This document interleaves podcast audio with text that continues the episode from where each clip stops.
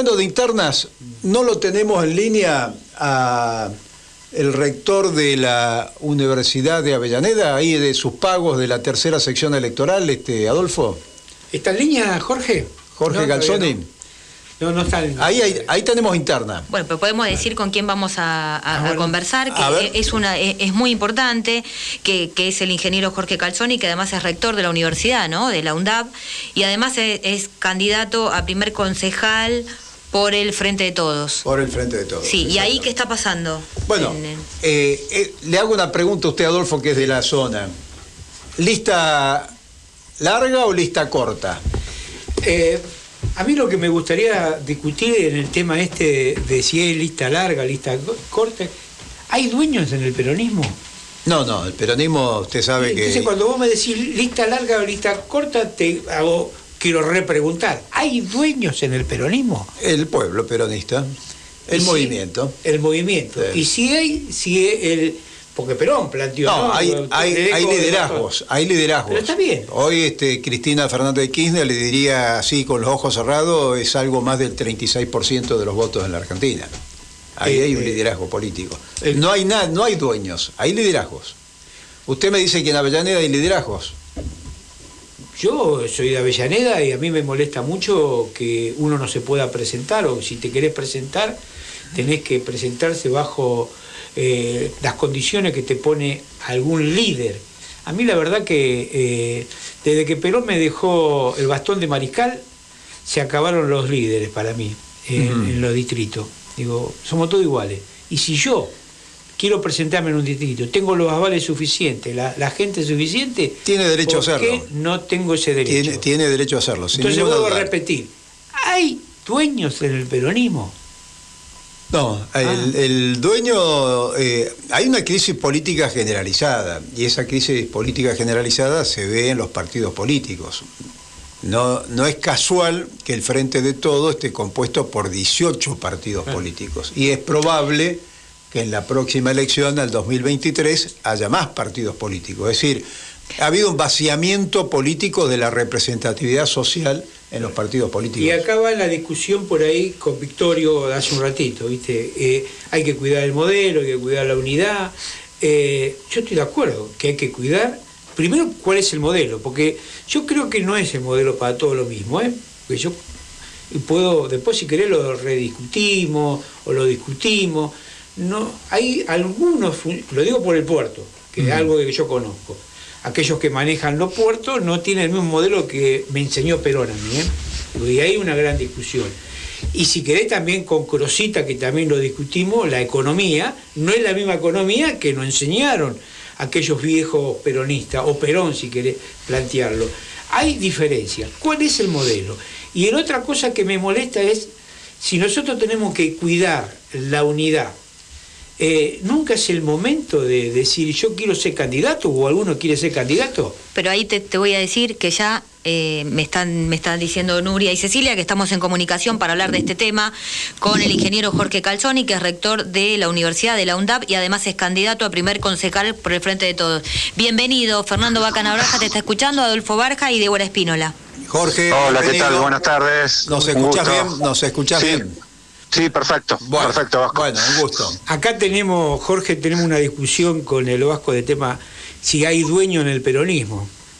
Nos agarramos fulero con él. Va, una forma de decir agarramos fulero, los dos pensamos casi igual, diríamos, ¿no? Bueno, pero hay algunos compañeros que tienen algunos criterios diferentes. Te hago una pregunta. ¿En el peronismo hay dueños? No, el único dueño del peronismo es el pueblo, ¿no? Definido por el propio fundador. Así que no, no hay posibilidad. Lo que pasa es que hay quienes se creen los dueños, ¿no? Y esto se repite a lo largo del tiempo y con algunos, en algunos distritos, en algunas provincias. Lamentablemente es algo que se ha repetido muchas veces, pero yo creo que no y, y bueno, por suerte hay formas de dirimirlo hoy como para que eso se compruebe. Eh, entonces vayamos al, al, tema. Al distrito. Al distrito. Eh, eh, ¿Lista corta o lista larga? Mira, lo vamos a saber hoy. nosotros aspiramos a que sea lista larga porque es lo que corresponde. Nosotros tomamos dos definiciones. La primera, que íbamos a, a ir a las PASO. La segunda, que íbamos a ir eh, acompañando al frente de todos, tanto a nivel nacional como a nivel provincial, y donde eh, hubo acuerdo y hubo unidad. En el distrito no lo hubo. Nosotros eh, nos hemos expresado públicamente, hemos generado documentos llamando a la unidad en serio, poniéndonos a disposición. Eh, planteando las cosas que pensamos y jamás hemos sido convocados. Y así como en el distrito de Avellaneda pasa en otros distritos también. En algunos pudieron tener acuerdos posteriores y en otros no. Así que nosotros eh, cuando las situaciones no se resuelven eh, de manera consensuada, dialogando, como corresponde, la democracia te plantea que se resuelven con los votos, que la, ciudadanía eh, resuelva, y eso es lo que queremos. Así que la aspiración nuestra es ir con una lista larga, hemos hecho la presentación el sábado como corresponde, con la con el, los avales que sobran, por supuesto, con, con todas las normativas cumplidas, así que no sabemos si puede haber alguna posición contraria y eso lo tendrán que resolver los apoderados de las distintas listas que conforman el Frente de Todos. En nuestro caso tenemos la herramienta electoral que nos proporcionó Unidad Popular, y pero vamos en un frente, vamos con, con muchas compañeras y compañeros de distintos espacios, agrupaciones, de distintas localidades. Es una lista que creo que de alguna manera refleja todo lo que hemos construido en este tiempo. Hay muy buenas compañeras y compañeros y creo que podemos hacer una, una muy buena elección. Eh, eh, eh, le, voy a hacer una pregunta. me quedo para el próximo jueves yo para decir si hay dueños en Avellaneda o no hay dueños de Avellaneda. Dejo con un signo vos que sos maestro de admiración, ¿cómo que se dice? De pregunta, no sé de cómo. sí, de, interrogación. De interrogación para el día, para el próximo programa. De admiración no, es, es, de interrogación. De interrogación. tiene la duda. Ahí puteo o no puteo la, después, la, duda metódica no la podemos resolver ahora. Porque yo, yo creo que cualquier peronista tiene el deber y el derecho de decir yo quiero participar y te tienen que dejar participar. Pero eso por un lado. Pero esto lo, lo vamos a discutir por lo menos yo lo voy a plantear el próximo jueves. La pregunta que quiero hacerte es la siguiente. Eh, eh, la discusión en Avellaneda es un tema de la seguridad, un tema del laburo. Eh, ¿Cómo tenés estos proyectos? Porque viste que yo he caminado algunas cositas con vos y vi que la gente, el problema que tiene es la seguridad, que lo roban. sí. ¿Cómo, cómo estás manejando eso? Hay, hay varias cuestiones que nos plantean. Primero te cierro lo anterior con, con alguna cosa que me quedó. Si tenés liderazgo no hace falta esto. Vos liderás, tenés una visión. El problema es cuando no hay liderazgo, cuando, ¿entendés? Pensás que vos tenés que mandar y te obedecen los otros. Cuando vos crees eso, ya dejaste de ser peronista, decía Vita. Así que claramente ahí tenemos una dificultad. Con respecto a esto, hay varios problemas que nos plantean. La seguridad es uno de ellos. Nosotros estamos ahí... Eh, pensando soluciones, bueno, nos, hay compañeros que ustedes conocen que nos hacen acercados para, para pensar las problemáticas. Eh, creemos que hay que retomar los consejos de seguridad, que en algún momento fue lo único que más o menos funcionó, y eh, tratamos de traducir en ordenanzas todos los que todos los planteos que nos hacen en los distintos lugares donde concurrimos, vecinas, vecinos, compañeras y compañeros del distrito. Después el otro tema es el empleo y ahí estamos trabajando muy fuerte en una batería de, normativa, desde poder pensar polos tecnológicos que estén asociados a empresas recuperadas, a cooperativas. Eh, Avellaneda no tiene características para tener un parque industrial, creo que por una cuestión eh, de cómo está desarrollada, y por otro lado, eh, asociada a las universidades. La verdad que es una pena que el municipio no aprovecha a sus universidades. Así que entre la economía popular, las universidades, las pymes, creo que podemos desarrollar polos tecnológicos con, con buenas características.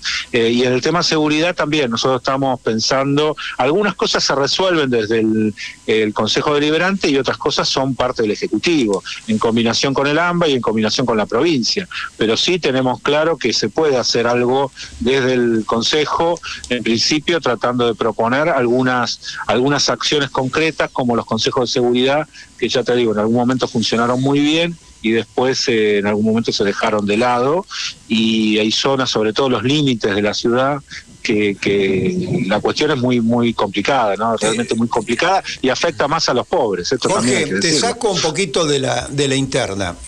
Vos estás en el, en el distrito, en el primer eh, cordón del, que rodea la capital federal, ¿no? Esto que se llama el AMBA.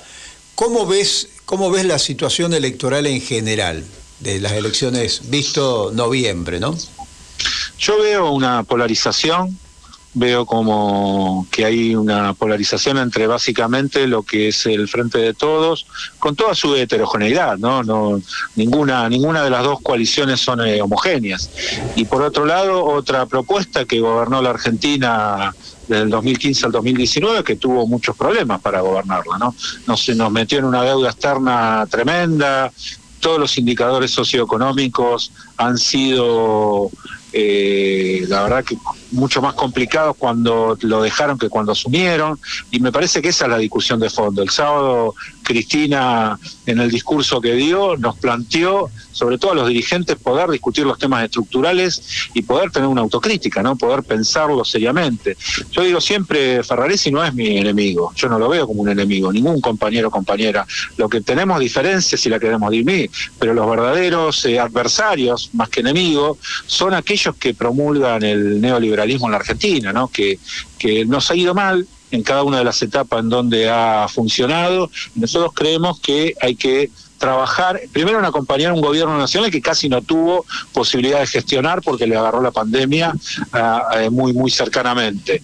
Y después, eh, a partir de ahí, en cada lugar tenemos que aportar lo nuestro para hacer desarrollo local que resuelva estos grandes problemas que nos plantean, ¿no? Empleo, seguridad, eh, las, las cuestiones ambientales, las cuestiones productivas, bueno, ¿cómo hacemos para salir de esta situación? La deuda, que es tremenda, sí. nos han dejado una deuda tremenda, y esos son los problemas problemas estructurales. Ahora, de los distritos, por supuesto, la situación es distinta. Sí. Nosotros no resolvemos la macroeconomía, pero sí podemos aportar a la solución de estos problemas. Para ir, para ir al distrito, eh, tema puerto. Eh, un tema que por ahí uno, uno conoce bastante. Eh, ahí tenés a, a, un empresario que sigue hay que cuidarlos a los empresarios, pero eh, dejó 6 mil, 6, a ver, 6 millones, 6 mil, eh, 6 millones de dólares, 6 millones de dólares, eh, no me sale como lo tengo que decirlo, eh, eh, no blanqueó y se lo llevó para la casa y el municipio lo toma como que es un, uno de los grandes empresarios, Román, digo. Yo creo que hay que cuidarlo, pero si te, si te falló por un lado y te llevó tanta plata, que es tu plata, la mía, digo, habría que en el Consejo Deliberante por ahí plantear por qué se choreó tanto. Y el otro, el otro, el otro tema también en el puerto, digo, la ayer, condonación de deuda. Me parece que son dos temas que eh, ustedes tendrían que fijarse. Y, sí, totalmente. Y, y el sí, otro sí. tema, sabés que hay eh, eh, cooperativas ahí en el puerto y que no le permiten trabajar porque las multinacionales no te dejan trabajar a las cooperativas portuarias. Algo de eso has visto vos, me parece que es un tema que tendrías que empezar a, va, no a estudiar, no digo que lo tenés que estudiar, pero sino a, a meterle el ojo ahí, ¿no? No, porque ustedes lo saben más que nosotros, más que yo, así que seguramente nos van a ayudar para, resolverlo. Sí, hay, una cantidad de situaciones a resolver. Otra vez me convocó por red, me llamó un empresario también que quiere reunirse para plantearme algunas cuestiones vinculadas a exportación y demás. La realidad es que la situación del puerto requiere que los avellanedenses tengamos un peso en esa decisión importante pero en serio en cuanto a la política, no no, no solo en cuanto a, a las designaciones o a, o a, las cosas que vos estás planteando.